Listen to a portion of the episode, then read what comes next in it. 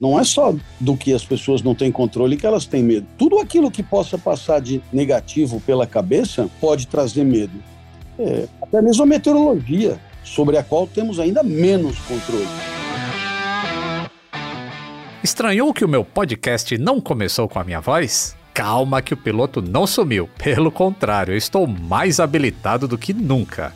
Apertem os cintos para a segunda temporada com um novo copiloto a cada episódio. E assim como acontece nos flydecks a 10 mil pés de altitude, a tripulação deste podcast vai conversar sobre carreiras, tecnologia, viagens, músicas, ah, e claro, aviões. Afinal de contas, compartilhar informações também é medida de segurança. E aí, já sabe quem está na cabine de comando comigo hoje?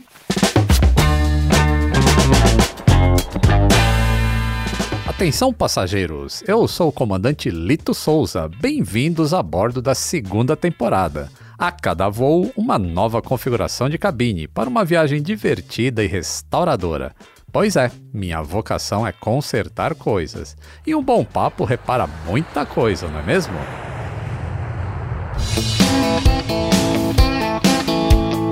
Atenção passageiros. Ideias em modo avião.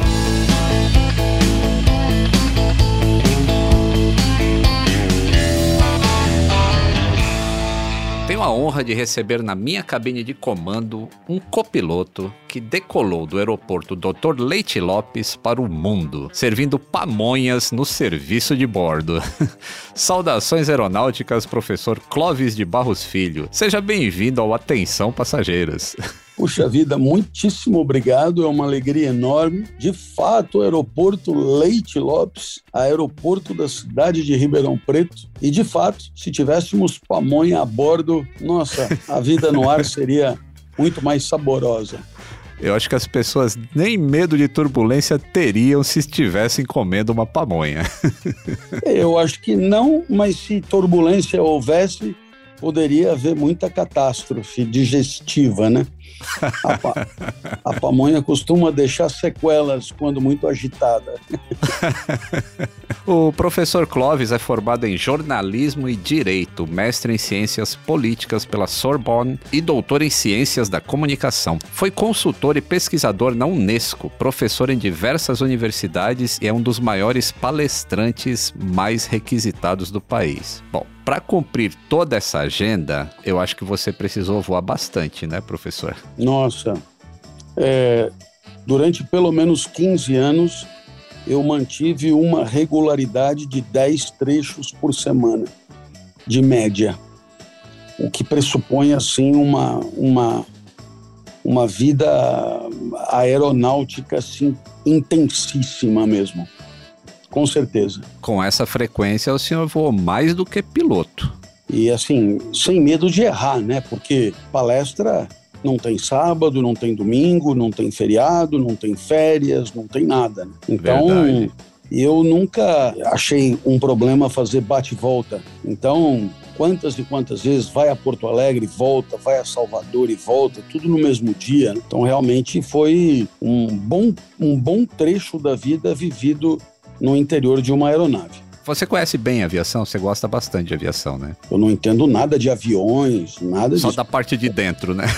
Eu, é, eu, eu, eu gosto da parte poética da aviação. Uhum. A parte técnica me escapa completamente. Falando ainda sobre então, a poesia, sobrevoando a filosofia, o Dédalo e Ícaro são os responsáveis pelo imaginário coletivo que voar é um ato de liberdade? Eu acho que eles participaram bem, né? Quando, quando Dédalo tira ele e o filho do labirinto com asas e Dédalo propõe a Ícaro protocolos de aviação, Uhum. Critérios, olha, não vá nem muito alto, nem muito baixo na hora de levar. Nossa, é um verdadeiro é, são os limites que são impostos, são os limites, não é isso? Os limites, é. Uhum. é. Eu imagino que, para além da poesia de sobrevoar com as próprias asas o litoral de Creta e da, e da Grécia, que deve ser maravilhoso, uhum. havia ali toda uma preocupação dos limites da técnica, Sim. para que a técnica pudesse trazer resultados desejáveis né, à, à, à humanidade. Então,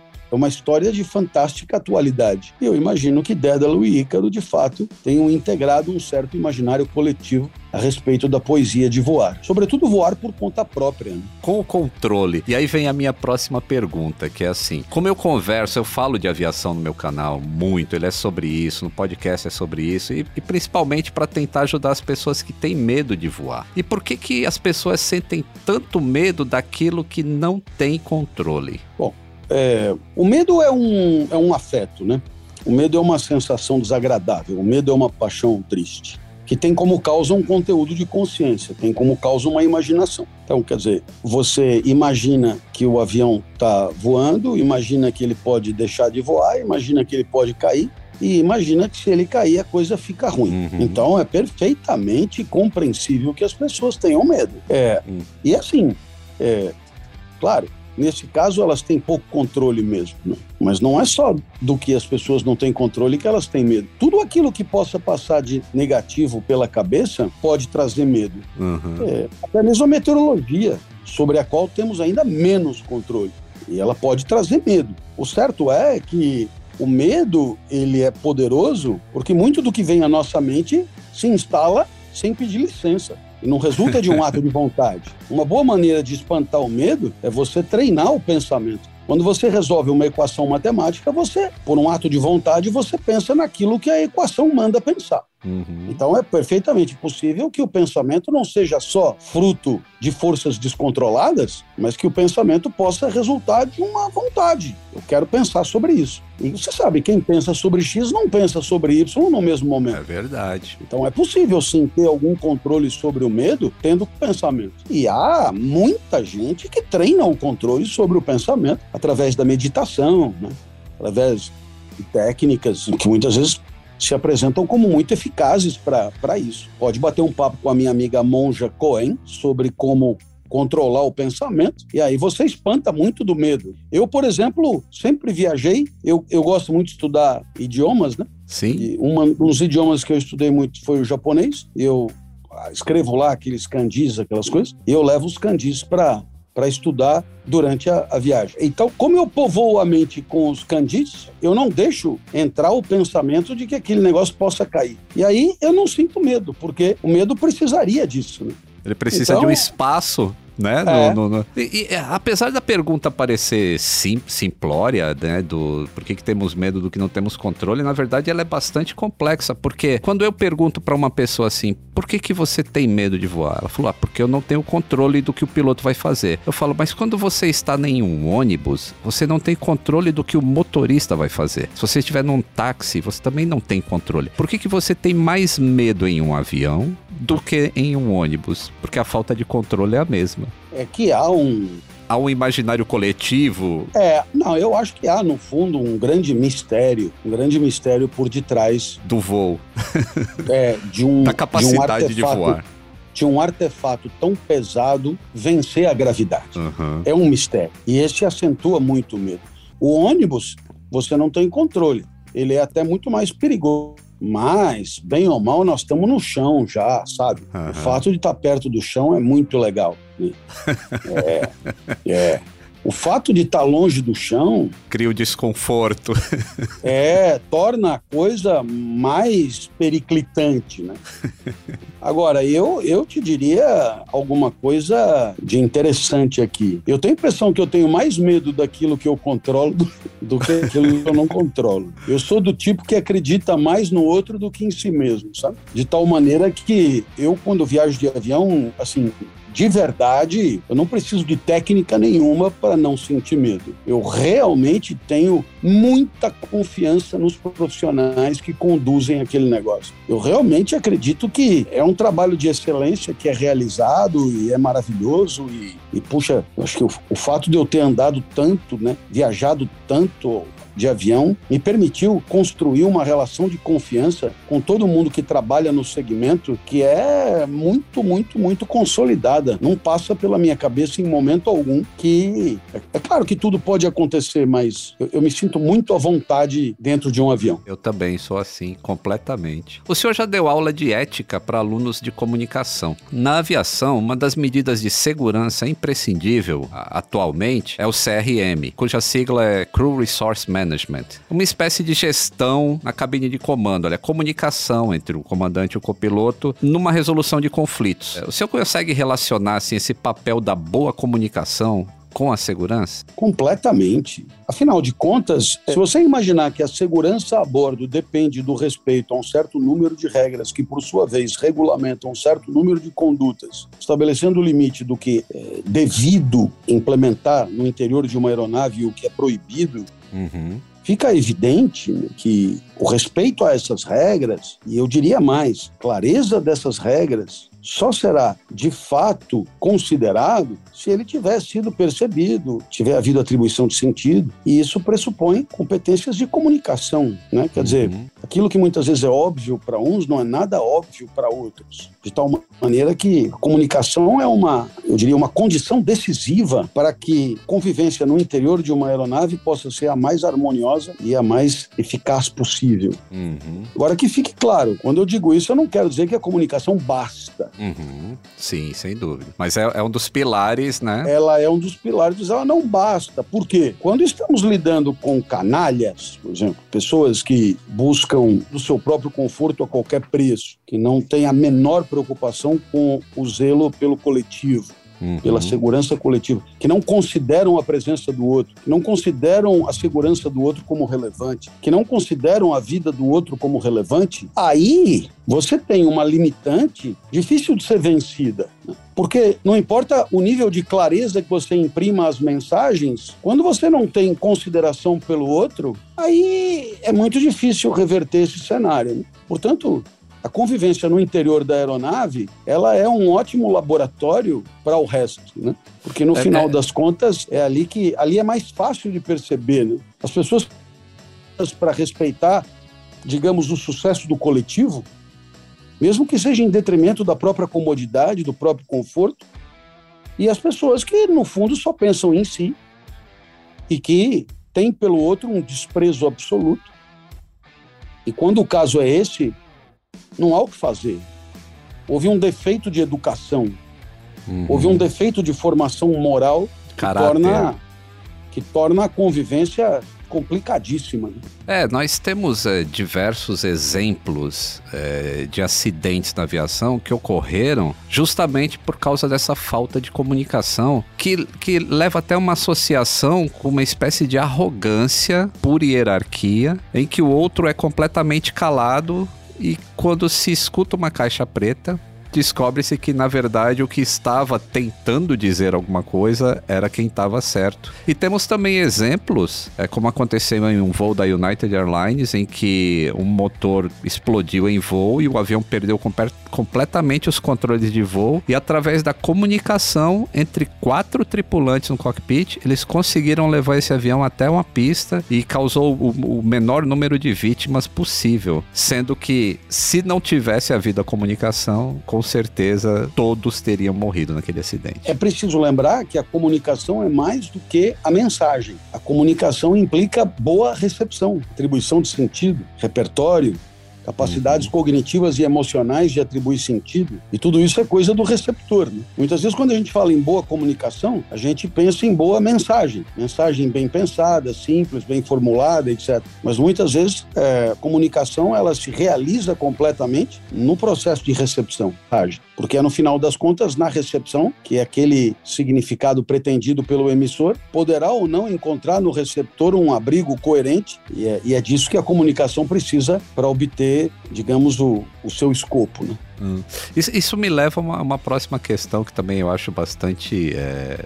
Ela é complexa, obviamente, para se definir assim em tão pouco tempo de podcast, mas eu, como profissional de segurança, eu trabalhei muito tempo na aviação em manutenção de aeronaves. Então eu valorizo a máxima que eu uso a minha liberdade para respeitar as regras. E, professor, por que que para algumas pessoas parece que é tão difícil seguir regras? Talvez tenha lhes faltado uma, uma única lição. A liberdade nunca, porque dentro do presídio é possível comandar uma rebelião. Hum. A liberdade nunca será também absoluta. E por que não será absoluta? Porque vivemos com outras pessoas. E a convivência pressupõe regras. E essas regras, ao mesmo tempo que elas limitam a liberdade de uns e de outros, são as regras que também garantem a liberdade de uns e de outros. Porque justamente é porque a regra impede que a liberdade de A seja absoluta que sobra alguma liberdade para B. Hum. E a mesma regra que impede que a liberdade de B seja absoluta, que deixa um residual de liberdade para A. Em outras palavras, a regra é ao mesmo tempo o limite e a garantia dos individuais. Sensacional. A aviação, ela é um meio de gente, de muita gente apaixonada. Existe, a gente até costuma falar que existe um vírus que infecta todo mundo e você se apaixona pela aviação e não quer largar. E não é à toa que um canal como o meu que fala de aviação para as pessoas entenderem um pouquinho mais chegou a 2 milhões de inscritos em um assunto de nicho como é a aviação. O que que move a, as nossas paixões? Essa pergunta é filosófica, hein? Eu, eu, tenho até um livro com esse título. Né? Olha aí. É, o, o, que move as paixões. É um diálogo entre mim e o professor Pondé, né? O que uhum. move as paixões. Eu, eu acredito que é, as paixões são a energia vital, a potência que oscila. É graças às paixões que o resto da vida acontece.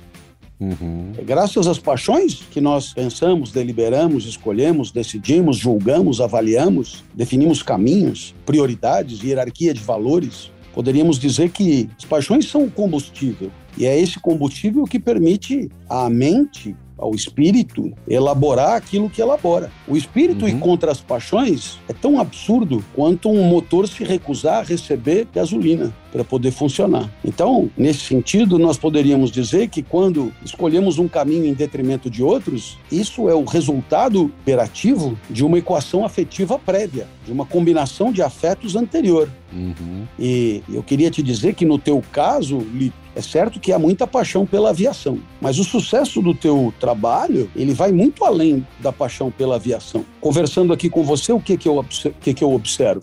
Eu observo uma imensa lucidez na propositura de perguntas, eu observo um trabalho prévio de, de diagnóstico mesmo das características do entrevistado, uhum. eu observo uma identificação prévia dos pontos que possam ser mais interessantes para ser abordados na relação da especificidade do entrevistado com a aviação. Eu observo tanta coisa que denuncia a presença de um profissional de, de excelência. Então, sucesso do teu trabalho não está só na paixão pela aviação aviação. Porque se eu me meter a fazer um podcast sobre aviação, eu não vou sair de, de 5 a 10 ouvintes que eu vou obrigar a assistir porque trabalham para mim, ou são meus filhos esperando algum tipo de compensação econômica. Né? É, então, é, é no fundo, o sucesso desse teu trabalho, ele se deve, claro, ao fato de um, do tema ser um tema fascinante, ponto, óbvio. Sim. Mas normalmente os temas são fascinantes, sabe? Futebol é muito fascinante para quem gosta de futebol, né? É, Sim. É, assim, eu te diria que até filosofia é fascinante para quem gosta de filosofia, né? Esse resultado que você tem de adesão, né? De, de, de aplauso, de legitimidade, esse vai muito além da aviação. Isso tem a ver com a tua competência como profissional desse tipo de, de produção de conteúdo, né? Uhum. Podcaster, talvez pudéssemos é. dizer, né? Então eu acho acho que isso precisava ser registrado com clareza. Muito obrigado. E é curioso é isso que você falou sobre as paixões e o que move, que o indivíduo praticamente ele está morto se ele vai se o espírito dele vai contra a paixão. Isso me caiu bem porque recentemente eu tive que fazer uma opção. Eu, eu trabalhei durante 35 anos na aviação e chegou um momento em que eu tive que optar assim, eu, ou eu continuo na aviação ou eu vou largar a aviação e continuar no meu trabalho de fazer a divulgação científica da aviação para um público muito maior. E foi uma decisão bastante difícil que envolveu muita paixão e eu optei por continuar meu trabalho de divulgação. Porque alguma coisa que me emociona hoje ainda é encontrar encontrar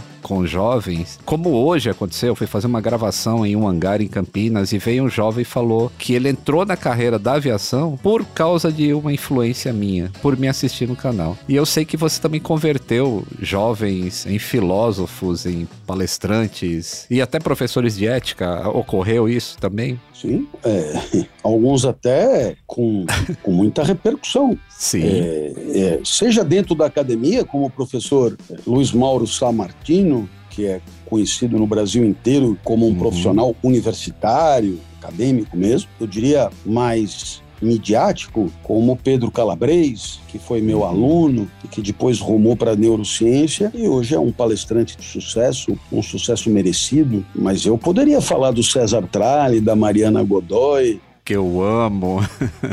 então, a Mariana Godoy foi minha aluna no primeiro ano que eu dei aula. Então, ela foi aluna, assim, tipo, a primeira classe que eu encarei na vida como professor universitário foi a classe da Mariana Godoy. E nós na época ficamos amigos e ela era uma aluna super interessada e eu tenho muito orgulho das pessoas que eu formei. Bom, a Maju, né? A Maju, a Maju também. A Maju Olha. foi minha aluna na Casper e na USP, em dois cursos diferentes.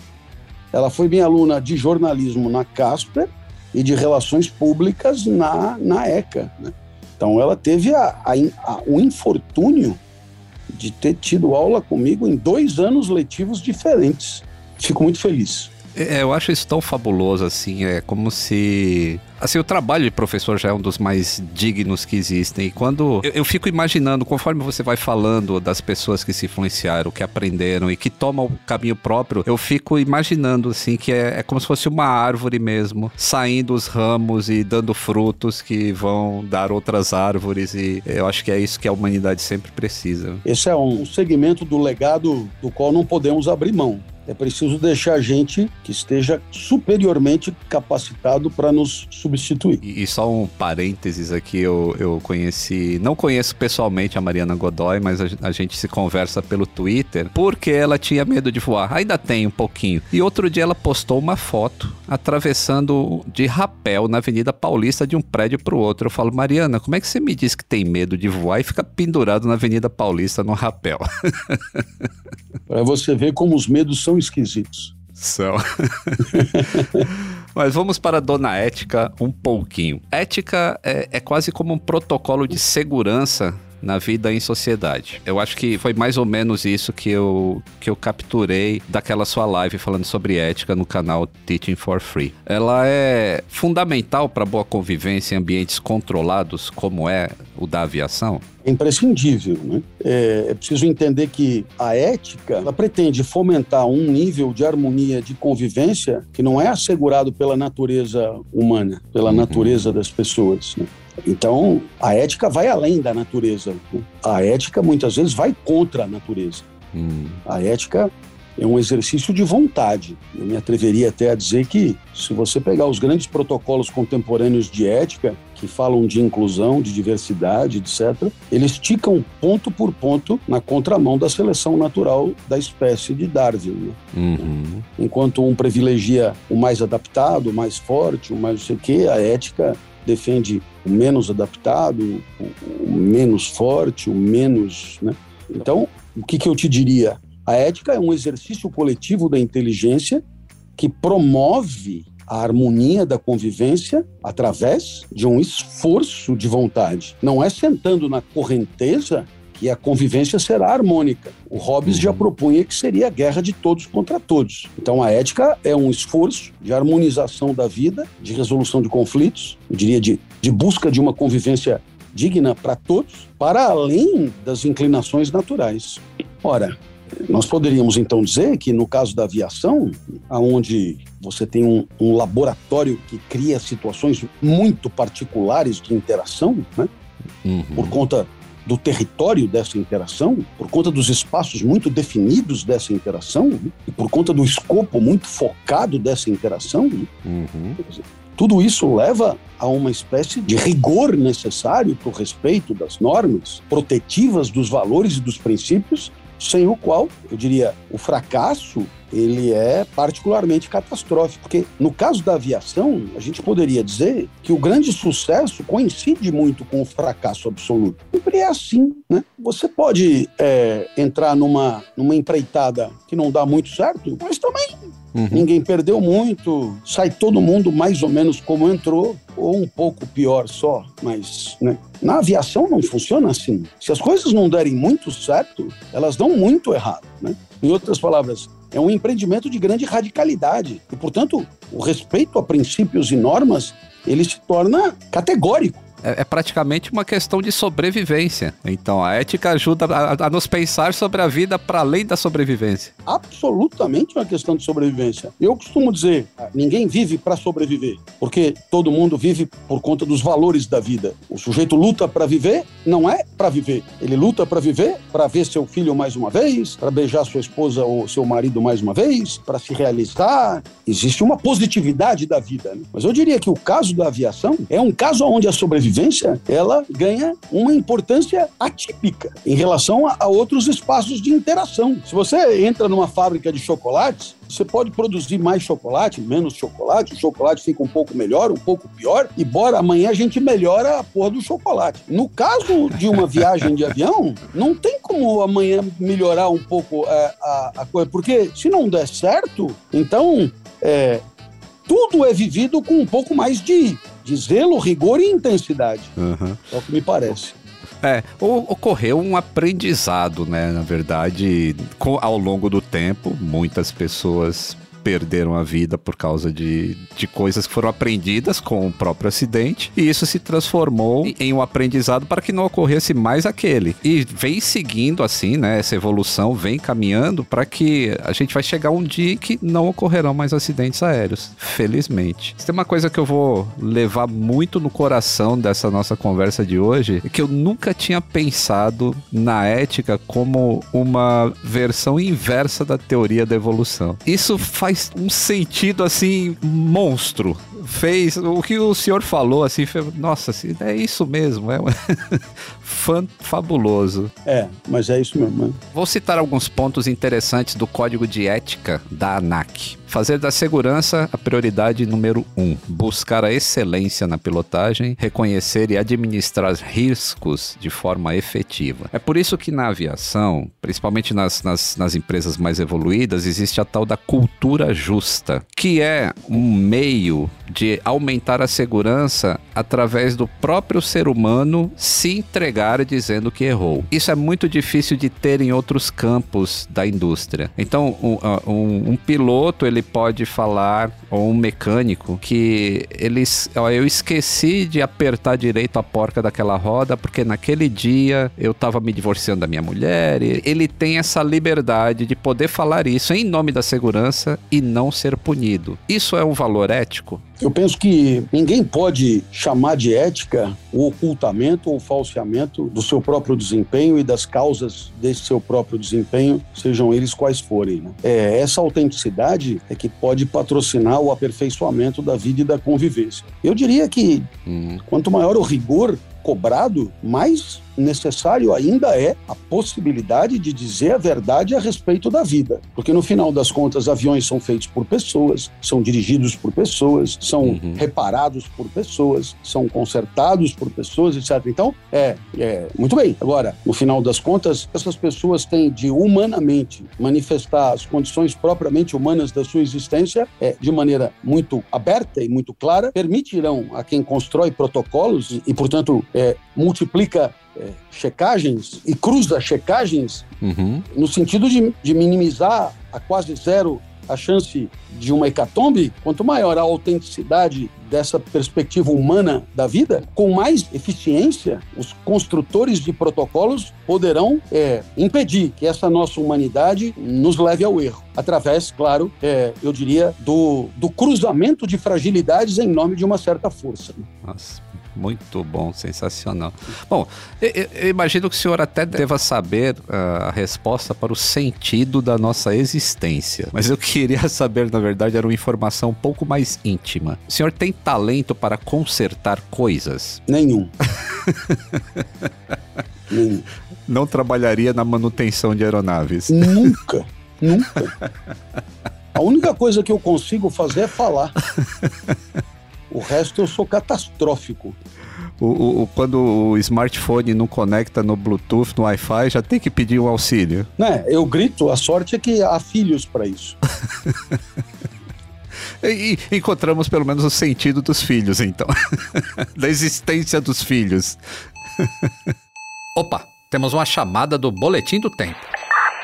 Papatango Alfa Eco Mike, pronto para copiar as informações da aviação comercial nas próximas semanas? Pronto para cópia Alfa Eco Mike. O drone do iFood chegou ao Nordeste. Entre outubro e dezembro, a empresa testou entregas aéreas em voos experimentais em Sergipe. Por mais que pareça coisa do futuro, as entregas por drone não são mais novidades para o iFood. Ainda em 2019, eles começaram com as entregas de pedidos com drones, que utilizam energia limpa, além, é claro, de diminuir o tempo de espera por uma entrega. Em agosto do ano passado, a ANAC autorizou o iFood a operar duas rotas de delivery por drone drone em Campinas, no interior de São Paulo. Os testes foram realizados no shopping Guatemi, entre dois pontos a uma distância de 400 metros. O trajeto a pé demora em média 12 minutos. O drone demorou 3 minutos para percorrer o mesmo caminho. No início do ano, o iFood começou a usar drones para as entregas. Mas calma, o seu pedido não vai cair dos céus, na sua casa. Funciona assim: o profissional leva a encomenda até um drone porto, que é uma área específica para pousos e decolagens de drones. Lá, um operador do veículo não tripulado coloca o pedido na caixa de transporte do drone, que desembarca num hub específico do iFood, onde os entregadores aguardam para receber os pedidos. A viagem de drone acaba sendo como um atalho entre o restaurante e a casa do consumidor. Essa logística foi possível em parceria com a Speedbird Aero, uma empresa nacional que fabrica aeronaves não tripuladas e desenvolve sistemas de navegação capazes de transportar e entregar pequenas encomendas. Além do iFood, a Speedbird também faz entregas de medicamentos e produtos de uso comercial, industrial e de saúde. Tudo é feito em baixa altura, podendo alcançar até 60 metros, o mesmo que um prédio de 20 andares. A autorização de voo é para rotas fixas e pré-definidas. O sistema usa autorização para voos BVLOS, que é uma sigla em inglês para além da linha de visada, ou seja, até onde você pode enxergar o drone. Em outras palavras, é o caso de drones que podem voar sem que o piloto mantenha contato visual por toda a rota, voando distâncias maiores. As aeronaves são equipadas com paraquedas autônomo para emergências. Os drones têm cerca de um metro e meio de altura por um metro e vinte de largura. São equipados com seis motores e dois aparelhos de GPS que funcionam com tecnologia 4G. A velocidade máxima é de 32 km por hora. As aeronaves do modelo DVL-4 operam num raio de 4 km, carregando até 5 kg por viagem. A fabricante ainda produz o modelo DVL-2 para cargas de até 8 kg. Ainda compõe a frota o modelo DVL-1 para produtos leves, com raio de operação mais limitado. O pouso automatizado conta com inteligência artificial. Se essa logística já funciona desde o começo do ano, onde está a notícia? É que essa será a primeira vez que um voo de entrega do iFood será feito entre duas cidades. A rota foi estabelecida sobre o rio Sergipe, entre o shopping Rio Mar de Aracaju e um drone porto na cidade vizinha de Barra dos Coqueiros. A distância percorrida é de 2,8 quilômetros e demora quase 5 minutos e 20 segundos. A entrega tradicional por via terrestre leva entre 25 e 55 minutos, dependendo da hora. A meta do iFood é realizar ao menos 50% das entregas com modais não poluentes, o que inclui as entregas aéreas até 2025. Os drones também contribuem para ampliar a área de entrega dos restaurantes. Agora vamos às notícias curtinhas, as ponte aéreas. O Floripa Airport fecha 2021 com a melhor performance de sua história, no setor cargueiro. O aeroporto internacional Ercílio Luz é administrado pela Zurich Airport Brasil desde 2018. O terminal de cargas da Ilha da Magia apresentou um crescimento de 45% quando comparado com 2019, período pré-pandêmico. A administração atual foca na agilidade para liberação de cargas internacionais. 80% deste volume é liberado em até 24 horas. Você se lembra dessa história? Em 2020, um avião que pertencia à Varig foi salvo de virar ferro velho por ex-funcionários da companhia. A aeronave é um Boeing 727-100 que operou com a matrícula Papa Papa Vitor Lima Delta. O modelo está de casa nova. É o projeto Varig Vive, um complexo turístico na cidade de Nova Petrópolis, no interior do Rio Grande do Sul. Além do memorial da companhia, o complexo contará com um hotel, restaurante, unidades comerciais e espaço para eventos investimento, incluindo a reforma do 727, está estimado em 50 milhões de reais. A inauguração está prevista para 2024. Uma notinha de aviador. A arquiteta responsável pelo projeto é filha de um piloto e de uma comissária de bordo, que também foram funcionários da Varig. O aeroporto Carlos Prates, que fica em Belo Horizonte, será desativado até abril de 2022. O Ministério de Infraestrutura anunciou que parte dos serviços oferecidos ali serão transferidos transferidos para o aeroporto de Pampulha, além de outras cidades mineiras. Moradores da região sonham em transformar a área em um parque. Vamos ver como é que está o clima lá na cabine de comando?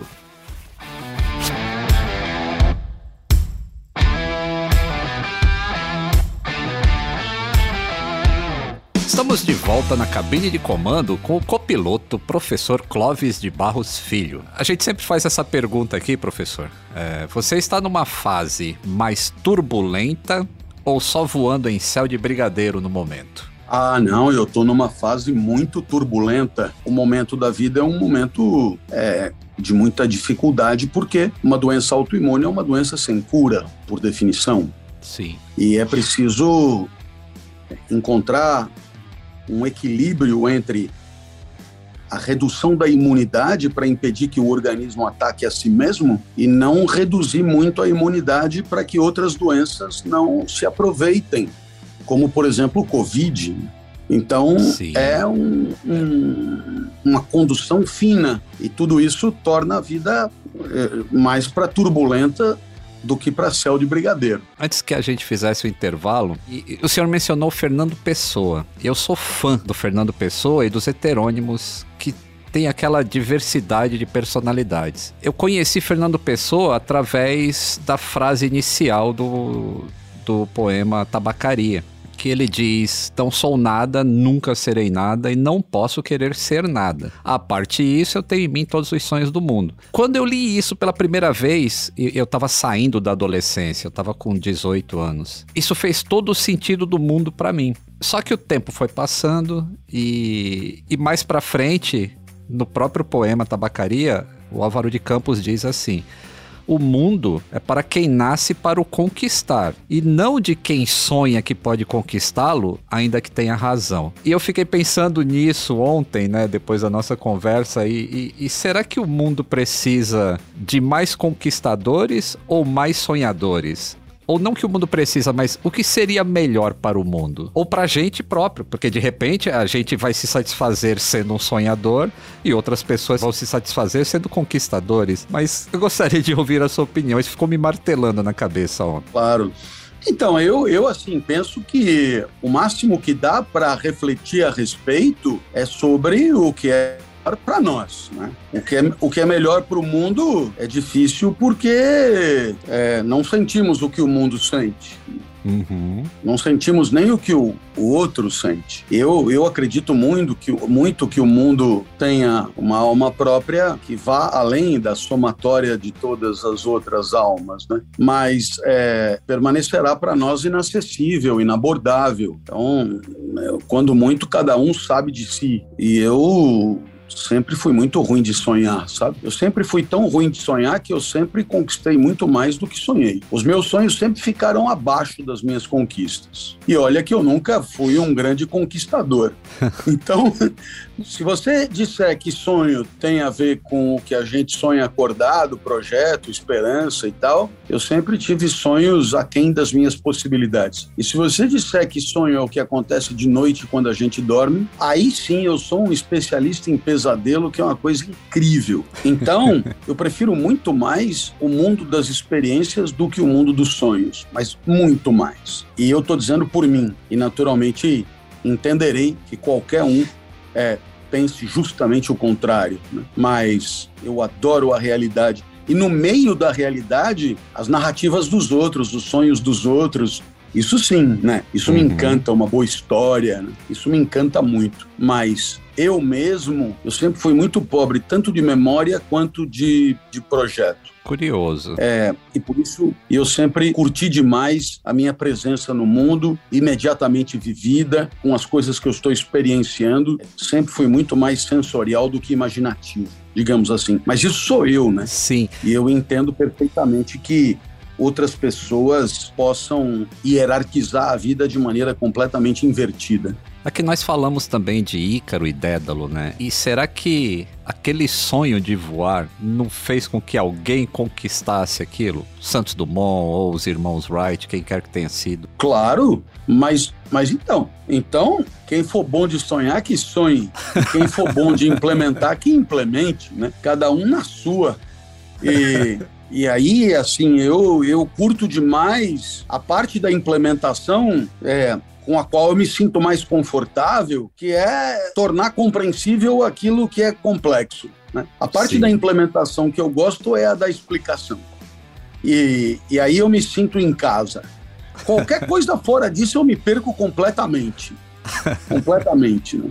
Então, é, eu, eu, tenho, eu tenho certeza que você tem razão. Se alguém não tivesse sonhado, não teríamos voado. Bacana. Por uhum. isso, eu sou partidário a que sonhadores sonhem.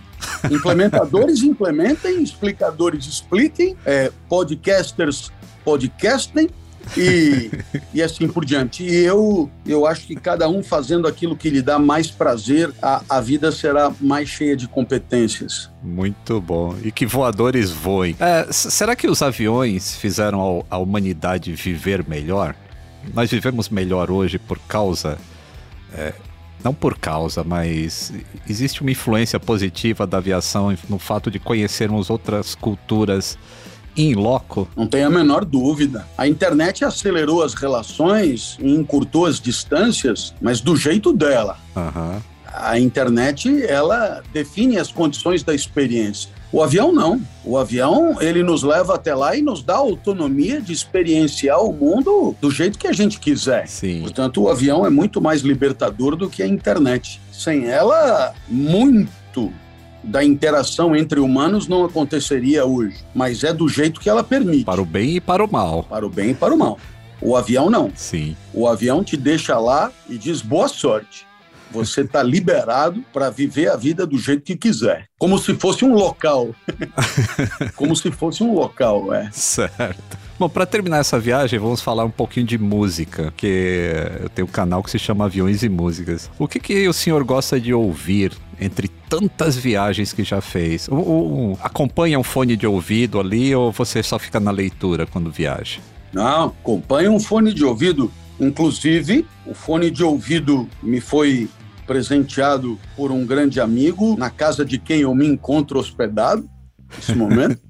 E o fone de ouvido é desses que diminui o, o ruído externo. O ruído externo e me proporciona experiências muito legais por conta dessa alta tecnologia. E assim, eu gosto muito de tipos de música muito diferentes, o que costuma ser uma característica de quem não entende muito do assunto. Então, eu o não ecletismo. sou um grande entendido, mas adoro algumas músicas ditas eruditas, né? Uhum. Tipo Bach, mas também Berlioz e Rachmaninoff e, e Mahler, uhum. etc. Algumas uhum. coisas, outras não, outras não, definitivamente não. Adoro muito da cultura popular, muito e muito da música popular brasileira, com destaque absoluto para nordestinos. Cheguei à conclusão que no final quase todo mundo que eu curto da MPB é do Nordeste. Começar com Elba Ramalho, Zé Ramalho, Zé Ramalho. de Belém, é, mas também Gal Costa, mas também é, é, Caetano Veloso, mas também Djavan, etc. Sim mas Zé Ramalho e Elba Ramalho com certeza. E, finalmente, gosto de música popular internacional, com destaque para alguns grupos de rock dos tempos de juventude, como eu acho que costuma acontecer com muita gente. Então, sei lá, mas assim, Led Zeppelin é alguma coisa que sempre me fascinou. Clássico. Gente, por causa do Phil Collins. Uhum. É, o Queen de ter ido no Morumbi, é, e, e, bom, e, e Supertramp também, e, uhum. e bom, e, e, alguns progressivos, sei lá, curtia muito Rick Wakeman, curtia Vangelis, curtia, bom, alguma coisa assim. É, eu diria que, do ponto de vista musical, é como se eu tivesse sido congelado, sabe? Sabe quando você Imagina a possibilidade de ter sido congelado, ficado congelado 20 anos e te descongelaram agora, entendeu? Porque eu dou um pulo assim da década de 80 para agora e eu e é como se eu não tivesse vivido esse período. Tanto que agora é, eles chamam cantor de MC, né? É, como é. se eu tivesse caído em outro país, em outro, em outro idioma, em outra coisa.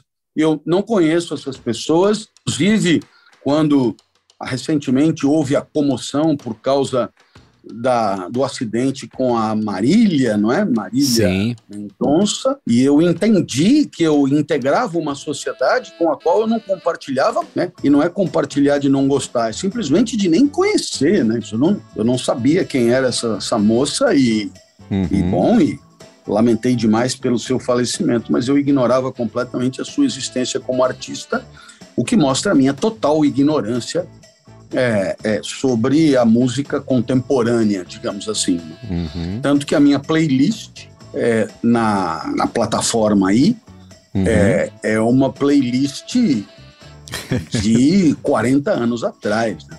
É incrível, né?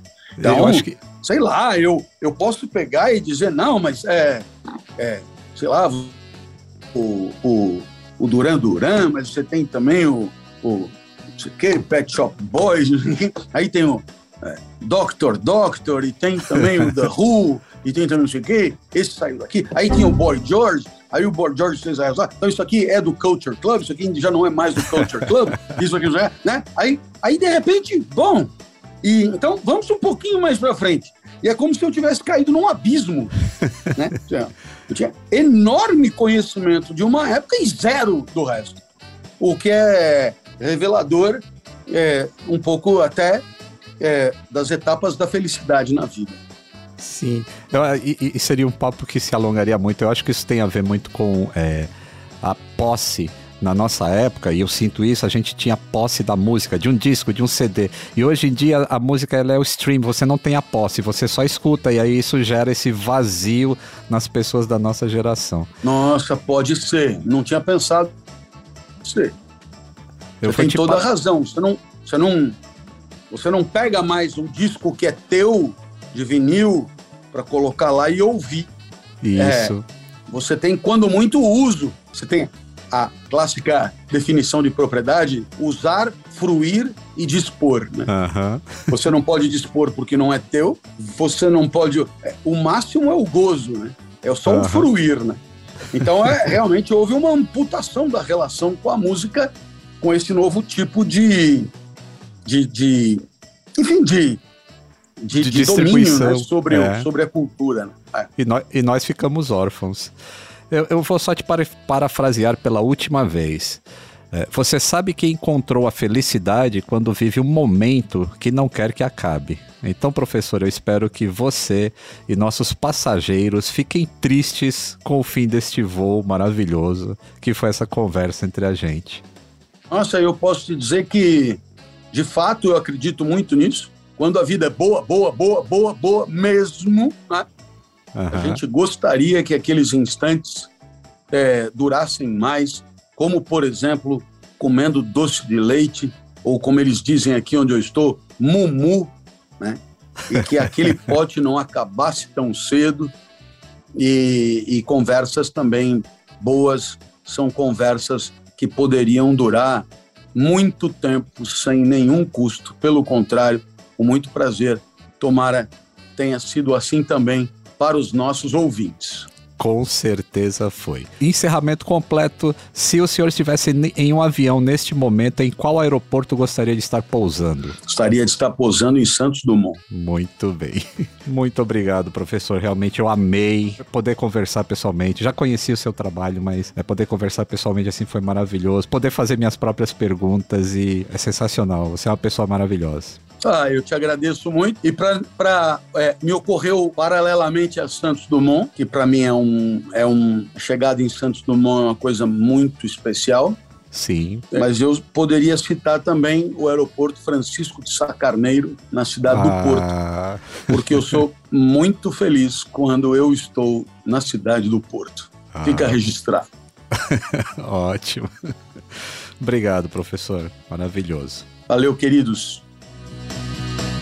Atenção, passageiros, chegamos ao nosso destino. Toda quinta-feira, um novo voo te aguardando no Globoplay e em todas as plataformas de áudio digital. Antes de desembarcar, não se esqueça de seguir o podcast no Spotify ou na Amazon Music, assinar na Apple Podcasts, se inscrever no Google Podcasts e Castbox ou favoritar na Deezer. Assim você não perde o check-in para o próximo Atenção Passageiros.